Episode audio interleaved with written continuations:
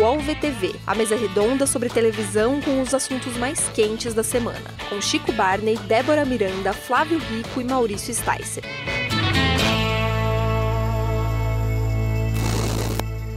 Olá, eu sou Maurício Sticer, está começando o podcast UOL VTV remotamente, como a gente tem feito já algumas semanas, mas com as presenças sempre ilustres e queridas de Flávio Rico. Olá. Chico Barney. Muita alegria em compartilhar deste momento com os senhores. E Débora Miranda. Olá. Olá a todos. Programa de hoje, mais uma vez, a gente vai abrir o microfone para você que nos prestigia nas redes sociais e aqui assistindo, ouvindo e que mandou perguntas pra, de assuntos variados para a gente discutir hoje no programa. É uma, uma, realmente alto nível de perguntas que a gente recebeu, Flávio, Chico e eu via Twitter, Débora também, mas é um pouco mais tímida ela no Twitter. E tem um cardápio incrível.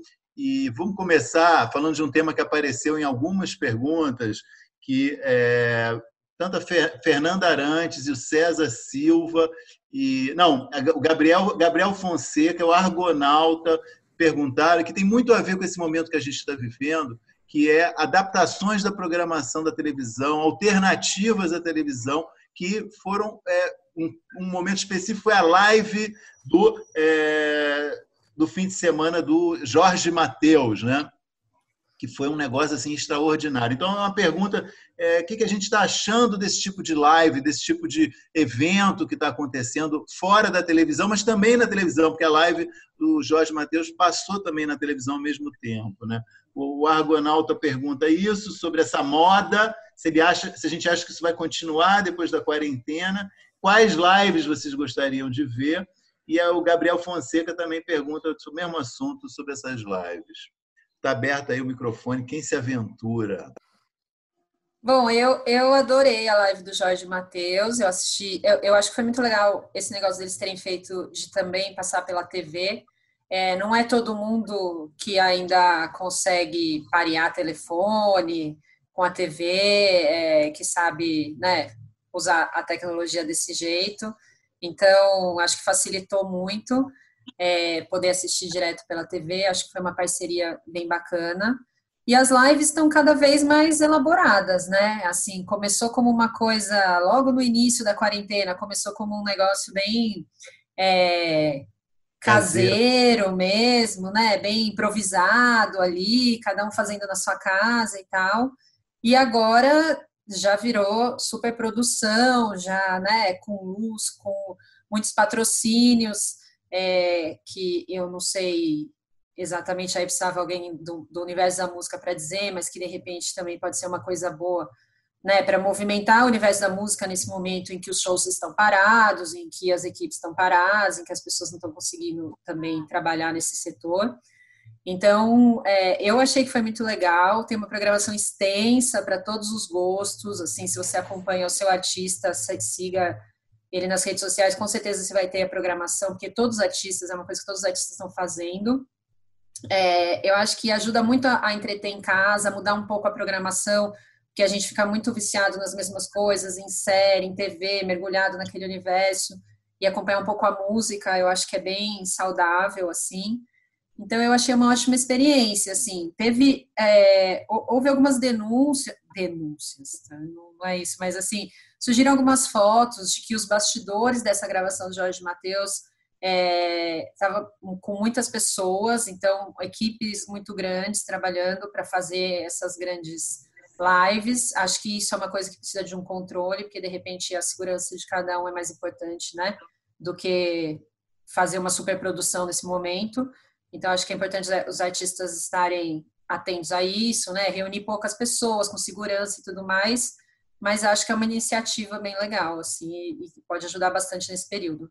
A live do Jorge Matheus chegou a ter um pico de 2 milhões e meio de, de pessoas ao mesmo tempo no YouTube, né? Teve três, é um... acho que no final teve mais de três, três e duzentos, algo assim. Que é um número, é um número bastante impressionante. Eu, eu me pergunto, mas isso, isso representa de alguma forma uma, é uma ameaça à televisão ou é um complemento à televisão? Eu acho que é um complemento, Maurício. Eu acho que está havendo um jogo de cintura, todo, todos procurando se adaptar às dificuldades. Uh, a televisão, a própria televisão, as pessoas fazendo home office, programas de casa, Cátia Fonseca, os programas esportivos, o Redação do Sport TV, tem, tem também o programa do Benjamin, no Fox Sports, programas jornalísticos, as pessoas apresentando de casa. E agora tivemos esse show, essa live, virou uma febre a live. Começou, não sei se vocês lembram, foi até notícia do Léo Dias, o, o Gustavo Lima. Ele fez um show que é o Boteco e botou na internet, teve 12 milhões de acessos, foram oito horas de show, acho que foi o primeiro deles. E a partir daí, um atrás do outro. Agora Jorge Mateus com esse sucesso. Os artistas que, principalmente a música, que tem encontrado tão pouco espaço na televisão, os programas têm aberto tão pouco espaço para música na televisão, eles encontraram uma forma de se apresentar. E, e nós estamos verificando tem um público extraordinário para ver assistir tudo isso. Fala, Chico. Esse formato de live é um negócio que está bombando em, em, outra, em outros assuntos. A gente liga o Instagram a qualquer hora do, do dia hoje e tem todo tipo de gente conversando sobre todo tipo de assunto é, é, naquelas lives do Instagram que são duas pessoas trocando ideia. É, esse for, tem esse formato que foi um sucesso grande com mais produção, né, do Jorge Mateus, do Gustavo Lima, mas também tem uma série de, de produções mais intimistas ali, o, o Pericles, por exemplo, quase toda noite faz uma live com os fãs tocando só ele o banjo, um negócio, sabe, de troca de ideia mesmo. Ludmilla já fez, vários outros artistas. É, é, é uma tendência muito forte da internet essa volta ao ao vivo. Tem plataformas que são só transmissões ao vivo, que tem um público extremamente engajado, o, o, o Facebook paga muitos é, é, é, streamers, que eles falam, que é a galera que transmite jogo de, de videogame ao vivo. E a galera fica consumindo isso com uma taxa de retenção, uma taxa de engajamento gigantesca. Então, isso agora está chegando para outros públicos, né? Está chegando para outros universos, como essa galera da, da música, do sertanejo, do pagode. Dizer, as pessoas estão ganhando ganham dinheiro com isso. Ganham, ganham bastante dinheiro. Tem, tem uma, uma categoria de, de, profissionais que são os streamers, que é, um, é uma galera que é, é, é, muitas vezes a própria plataforma paga. Tem um negócio chamado Switch, que, que, que é especializado nisso, só faz transmissões ao vivo, é, é, de, principalmente de, de videogame. Então, momentos esquisitos e diferentes, acho que algumas coisas que ainda não, não são mainstream acabam chegando para um público maior, né, como forma, como modus operandi, como forma de trabalho. E isso é muito interessante. Está sendo bem legal. E entrando mais na nossa seara aqui do, do UOL VTV, me incomoda demais, já falei sobre isso, é, é a falta das emissoras abraçarem esse, esse formato mais caseiro ou mesmo uma produção mínima, como a de Jorge Mateus, como de Gustavo Lima, nas suas programações. É, é, é, eu, eu ressinto muito de não ter um Serginho Grossman ao vivo de casa, de não ter um Faustão, de não ter quem for. Nesse momento, você diz, né? Aproveitar esse momento para fazer isso. Né? Exato. Acho que é, é, é, não parece num primeiro momento, é lógico que tem o um susto, pô, precisamos tirar do ar as produções e vamos colocar a reprise, beleza. A gente sabe que vai ter um período mais longo aí de, de recuria social, né? Então, acho que existe um desafio imediato das, programa, das programações de TV de colocar isso na rua também, sabe? Se, se o Pericles consegue tocar um banjo todo dia, uma hora, engajar milhões, milhares de pessoas, Acho que a Globo tem um canhão muito forte. E, enfim, as outras emissoras a gente sabe que tudo acontece com mais lentidão, talvez. Mas acho que existe um movimento de negócio, de entretenimento e de formato de produção que precisa ser liderado de alguma forma pelas emissoras também. Talvez, é, como tudo acontece na televisão, é, vai demorar um tempo para eles entenderem isso e adaptar isso já num outro, numa segunda etapa. Até eu acho que até casa com uma, duas perguntas que vieram. A gente discutiu um pouco isso na semana passada, mas acho que vem a propósito da Fernanda Arantes e do César Silva, muito parecida a pergunta, as perguntas que é, o que vocês acham que mudará na televisão pós-Covid-19? Como será a TV no pós-Covid-19? É, essa experiência da live talvez seja algo que é, possa ser incorporado né, na, nesse, na, no segundo momento, talvez. Né? Tem, um, tem uma entrevista do Casé Pessini, vocês lembram dele? Que ele apresentava Pode. o Teleguiado MTV, ele foi contratado pela Globo no começo dos anos 2000, acho que em 2000. E aí, uma entrevista dele para a Trip, ele falava assim, cara, que na MTV eu ajudava a carregar o sofá de um lugar para o outro, aqui na Globo eu tenho 40 pessoas para mover um negócio de lugar ao outro. É, é, é, claro que essa onda na babesca das emissoras já, já desidratou muito, mas eu acho que vai ter um desafio agora até econômico e, e, que vai gerar um problema econômico também por ter menos vagas de, de trabalho, é, de que, cara, dá, dá para fazer com menos, sabe? É, é, eu acho que esse é o grande é, é, paradigma pós-Covid e eu juro que é a última vez que eu falo sério nesse programa hoje. Eu queria colocar uma questão também pós-Covid. É, o Feltrin está dando hoje uma informação que é Feltrin, que é nosso colunista também do uma informação que eu achei muito legal, que é, é metade das TVs estão ligadas 24 horas por dia. Já chegou a 49% o tanto de aparelhos ligados 24 horas por dia e das 7 à meia-noite 60%. É, vocês acham que quando tiver quando a gente puder finalmente sair de casa novamente, circular, enfim, retomar aos poucos a vida normal como ela era, as pessoas vão continuar assistindo TV ou vai uma queda, obviamente que vai acontecer, mas uma queda até em comparação ao que era antes? As pessoas vão estar meio empapuçadas de televisão, assim? Eu acho que não. Eu acho que a televisão, nesse momento de pandemia, ela voltou a reunir as pessoas. As pessoas estão confinadas em casa, estão conversando mais e voltaram a assistir televisão juntas, coisa que não acontecia há muito tempo. Você verifica isso pelas mídias sociais, os comentários das pessoas juntas em casa comentando programas de televisão. Eu acho que a televisão vai sair fortalecida depois disso, até porque ela está prestando um, um, serviço extraordinário nesse momento e os programas jornalísticos se tornaram indispensáveis. Quanto ao que o Chico falou, eu também acho que a televisão ela tem que se amoldar aos novos tempos. Tem tem muita coisa, tem muito caminho aí a ser conquistado ainda por esses programas. Tem alguns que não. Eles são ingessados, eles têm que ser feitos daquela maneira e num momento como esse tem que sair do ar mesmo. Não tem outro jeito. O falso não tem jeito de ficar no ar. A não ser que ele fique da casa dele animando alguma coisa, mas não teria outra forma. Daí a decisão dele de sair do ar e a Globo ter dado férias para toda a produção.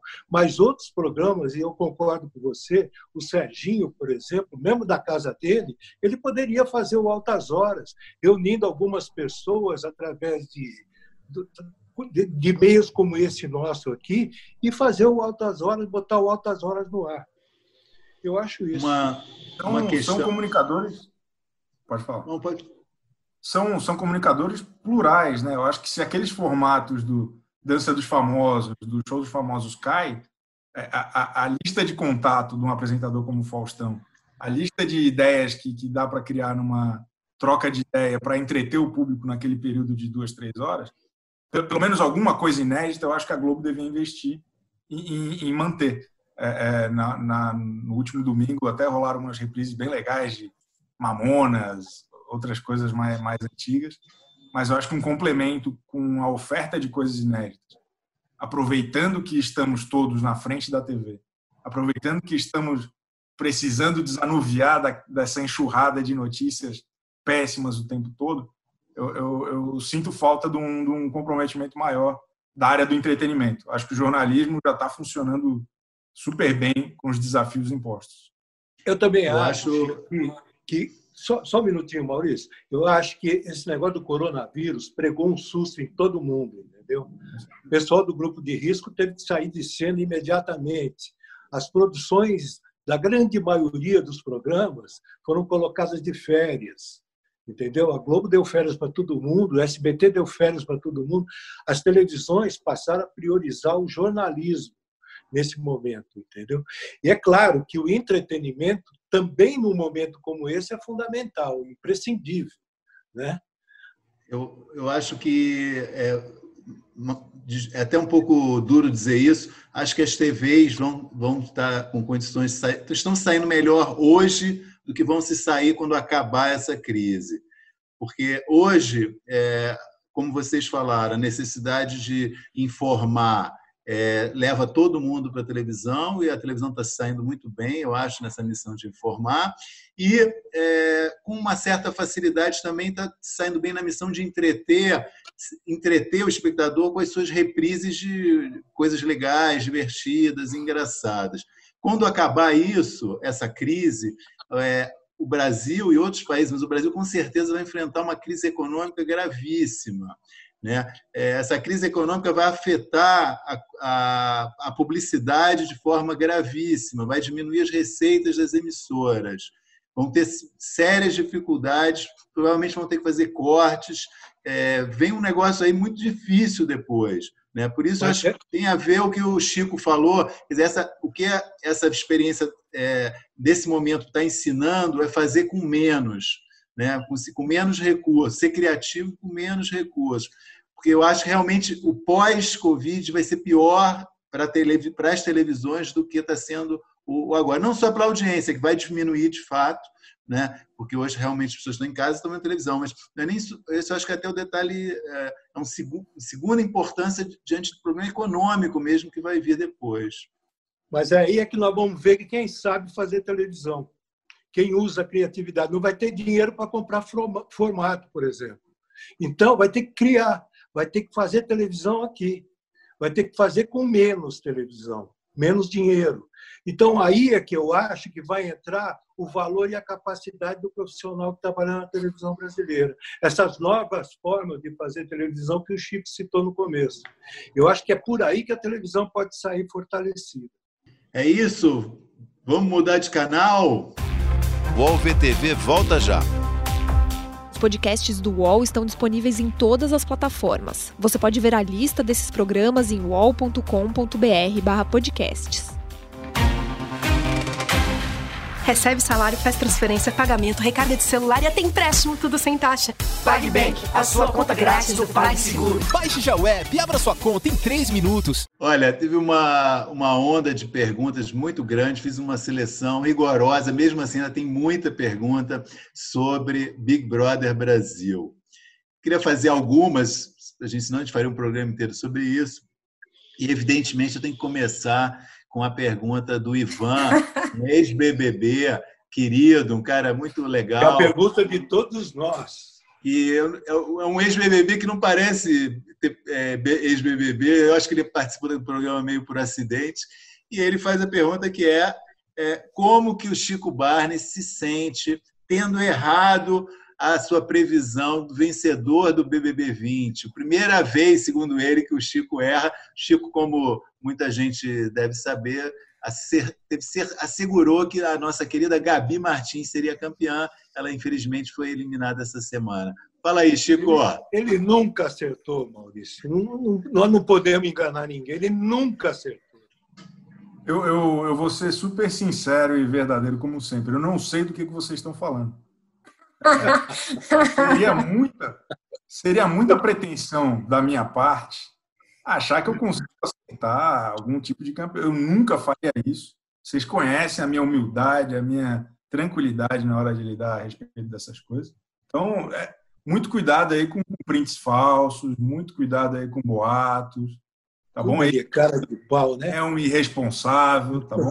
Então, fica aí a, o meu protesto com alertas fake news, né?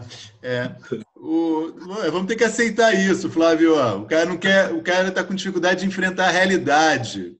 Não, e você sabe de uma coisa? Vocês são testemunhas, os três: Mauricinho, Chiquinho e Dona, é Dona Déborazinha.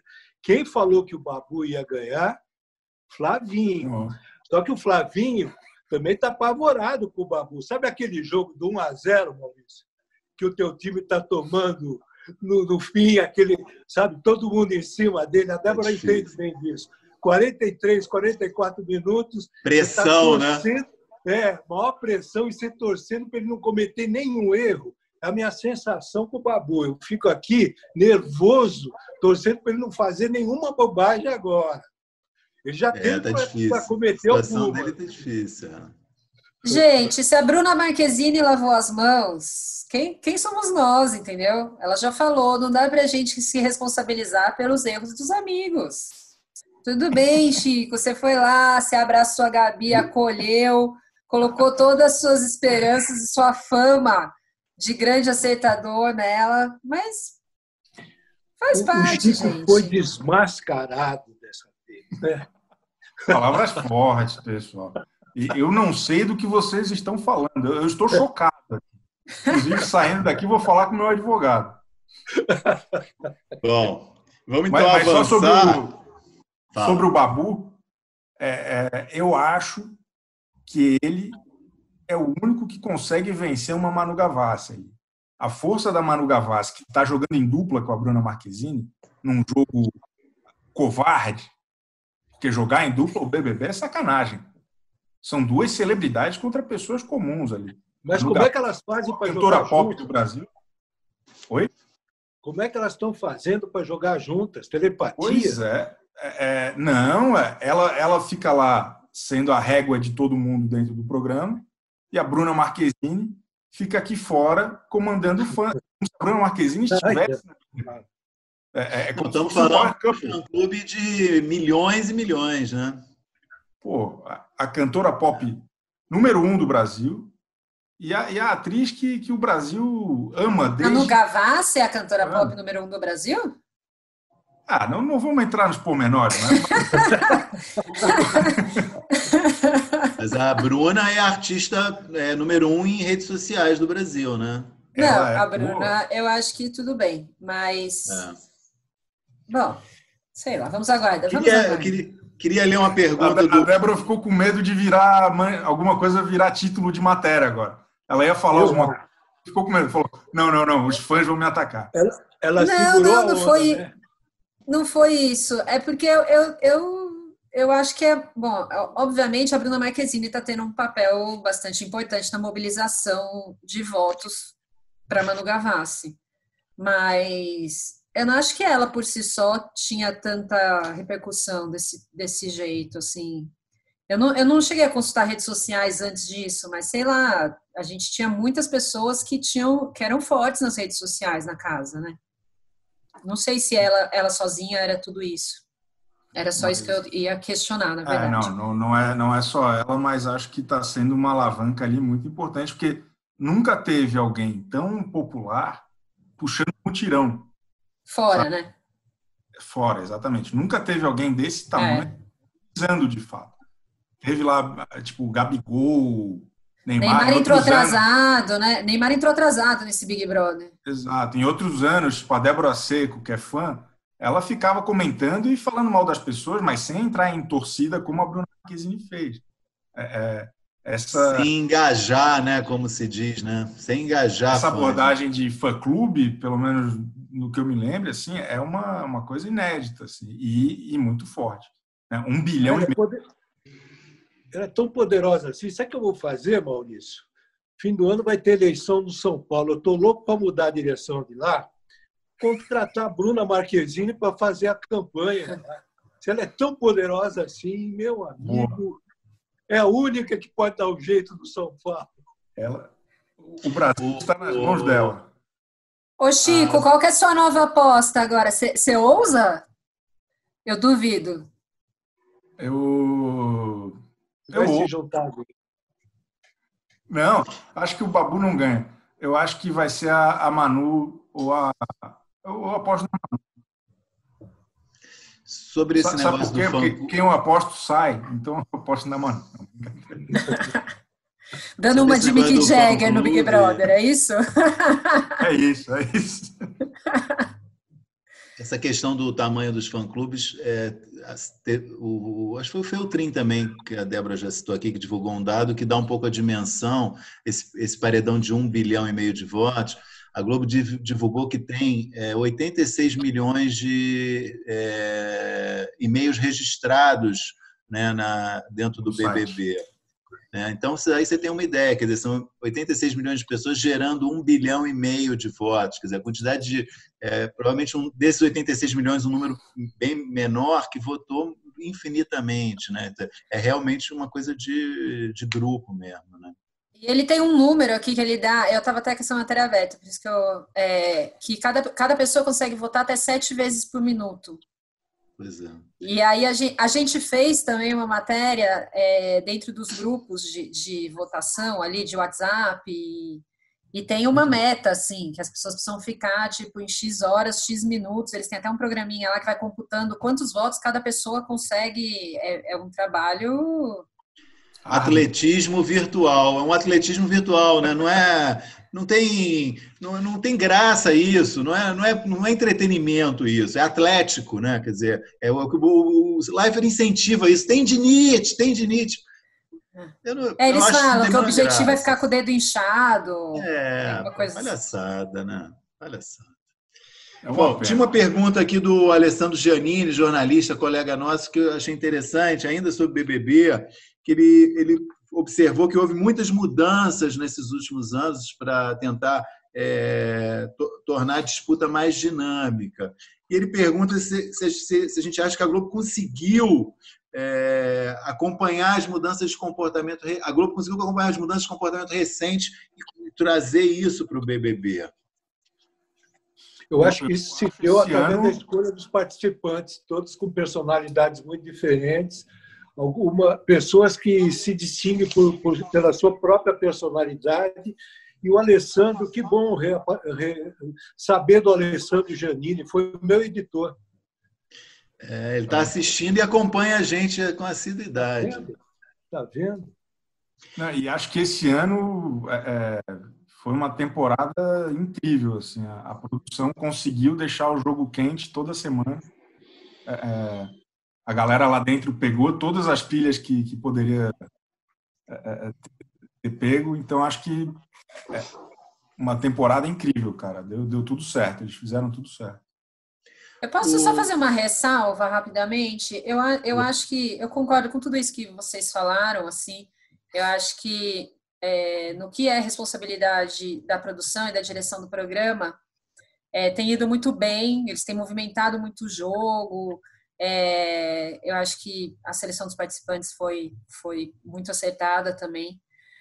Mas, cara, quando começa a chegar no fim, eu, eu, eu, eu começo a ter uma exaustão. Assim, primeiro, é, menos pessoas, é, as pessoas já estão muito emocionalmente desgastadas, é, a relação entre elas começa a ficar intolerável. Eu, eu, eu, eu fico eu vou acompanhando esse processo. Assim, para mim já está muito difícil de, de conseguir continuar assistindo. Aquela discussão ontem da Manu com a Mari, é, af, é, sabe, é, é muito para mim emocionalmente já, eu, eu já cheguei no meu, no meu pico já. Eu acho que conforme o programa vai chegando nesse limite emocional, assim, para mim também fica muito desgastante assistir. Eu não sei se, se vocês têm. O Chico não, porque ele eu, queria o ano inteiro, né? Eu vi, eu vi. Vai ser mais longo, disso. né? A Globo programou uma edição mais longa esse ano, acho que três ou quatro dias a mais do que o normal, né?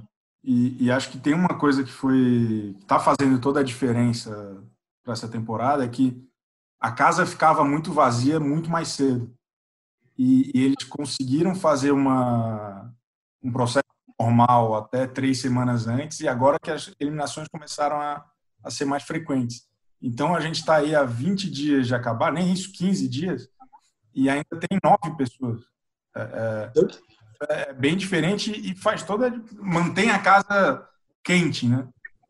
Eu, eu, tenho uma informação, eu não sei se ela é verdadeira, se ela é procedente, mas chegou a minha informação de que a Globo, a Globo não, a produção do BBB chegou a cogitar uma diminuição no tempo de duração do programa mediante o problema que nós estamos vivendo.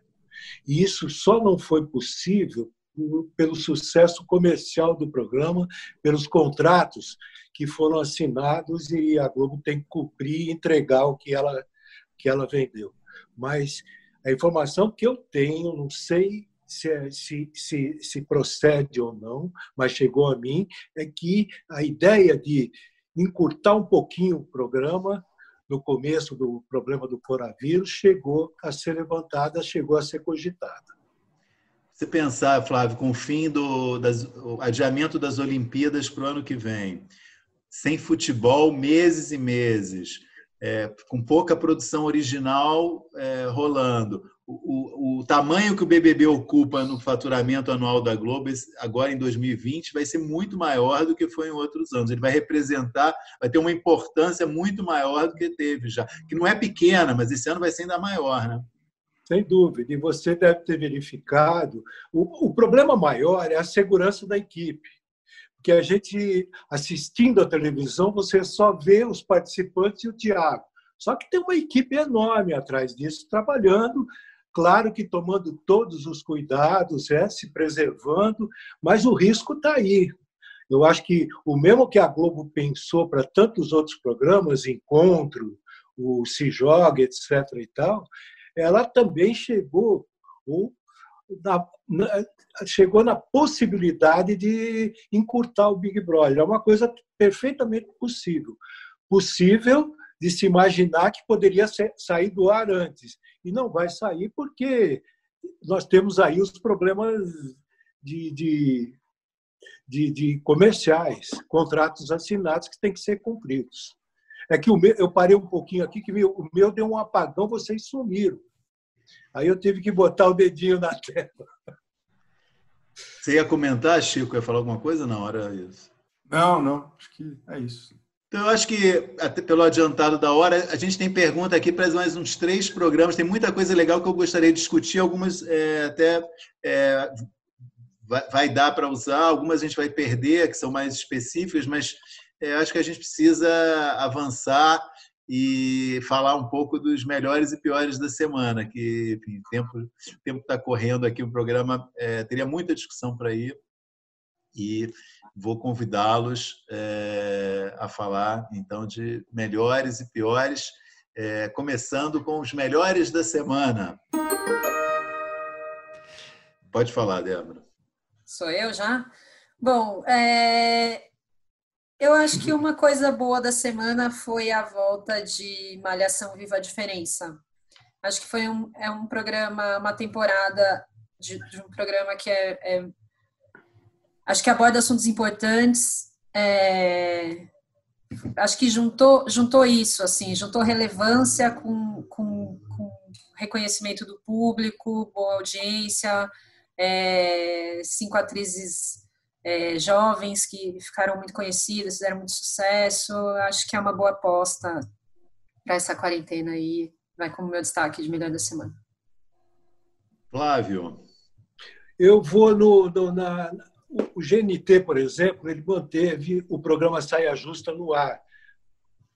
Do jeito que o Chico falou, cada uma na sua casa, a Astrid, a Mônica Martelli, a Gabi, a Pete, cada uma na sua casa, e o programa continua no ar com a mesma dinâmica e apresentando os mesmos assuntos de interesse de sempre. Eu tenho acompanhado e estou gostando.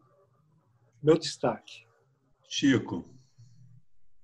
Eu gostei muito do Música Boa do Multishow na tela da Globo sábado, no lugar do Sotoca Top. É, a Isa é uma boa apresentadora. O formato do programa é muito legal. São três grandes artistas tocando um repertório mais solto. E nunca entendi por que, que era no Multishow e não na Globo, porque é um programa de, de fina estirpe. A própria apresentadora, assim que tudo isso acabar, será a Ivete Sangalo, que é, é, deixaria ainda mais pronto para a TV a cabo pela popularidade dela. Então, acho que é uma, uma boa reprise nesse universo de reprises aí da TV aberta.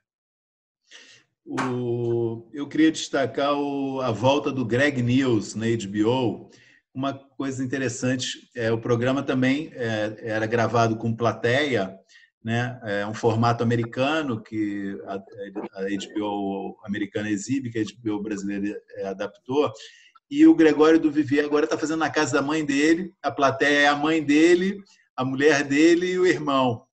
E é muito interessante você ver. Eu acho que é uma experiência que valeria é, é, ser levada em consideração pelos nossos talk shows também mostra que é possível você fazer um talk show sem plateia.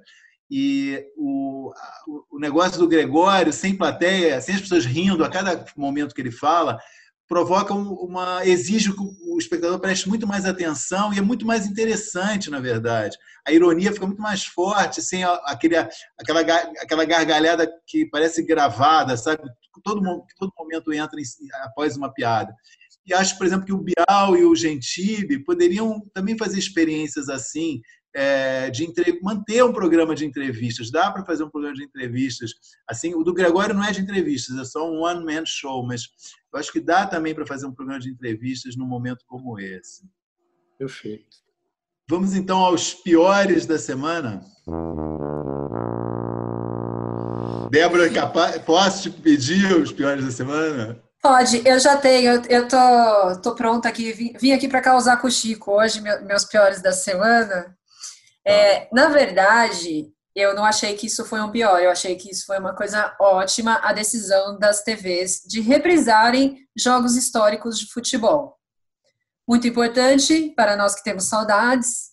É, a Globo vai passar o final da Copa de 2002, a Band vai passar é, jogos históricos que ela tem no acervo. O que eu achei pior é começar com um jogo que o Corinthians perde, entendeu?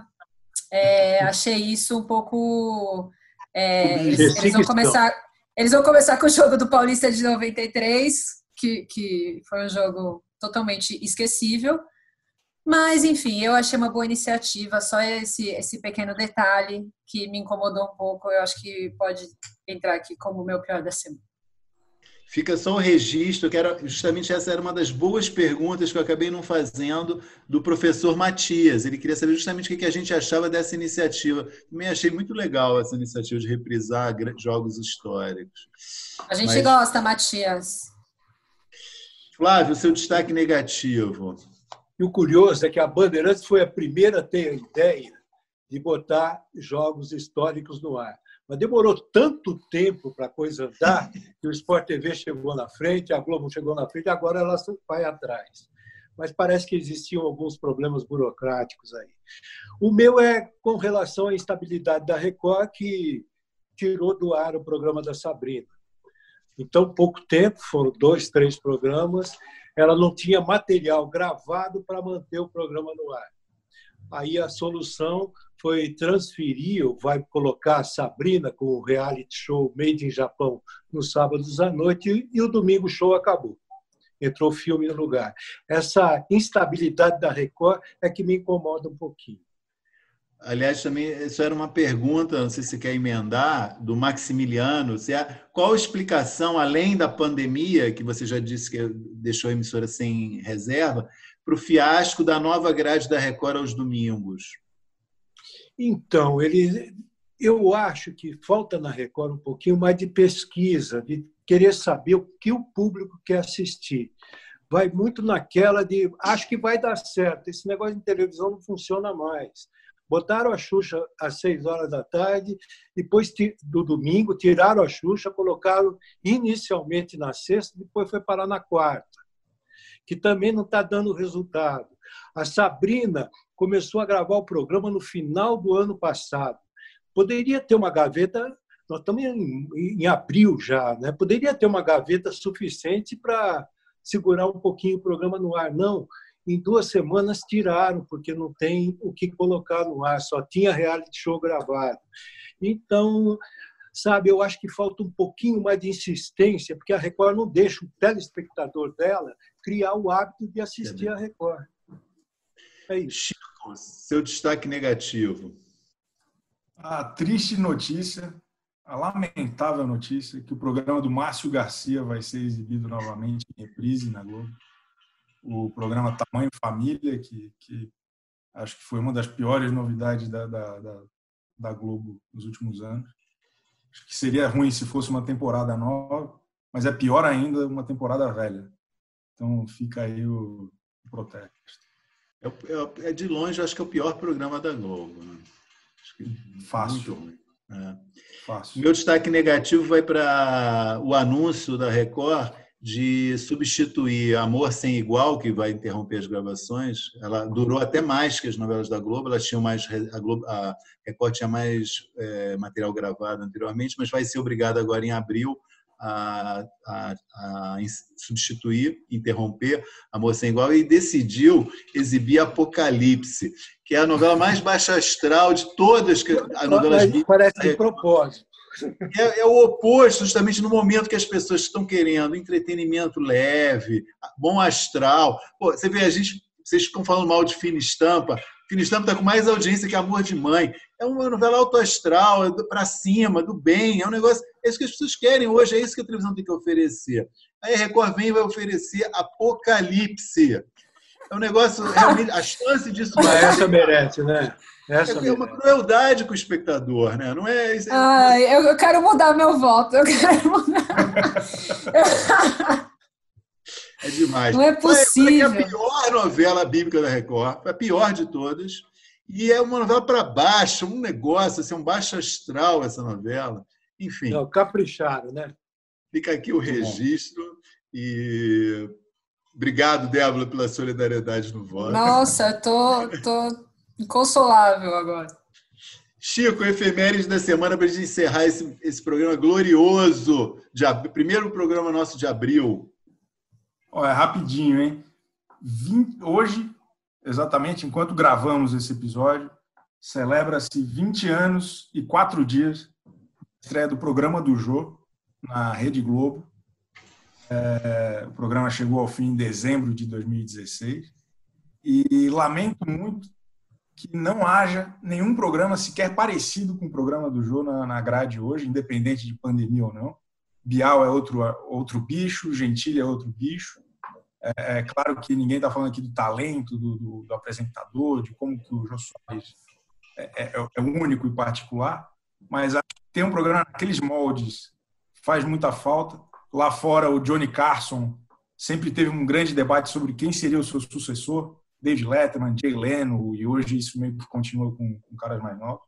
E acho que aqui no Brasil a gente não conseguiu dar essa continuidade. Tem o talk show, existe, mas aquela figura do, do Kruner, do Jô Soares, a gente não conseguiu dar uma, uma sobrevida. E, e eu acho uma pena, acho que faz muita falta.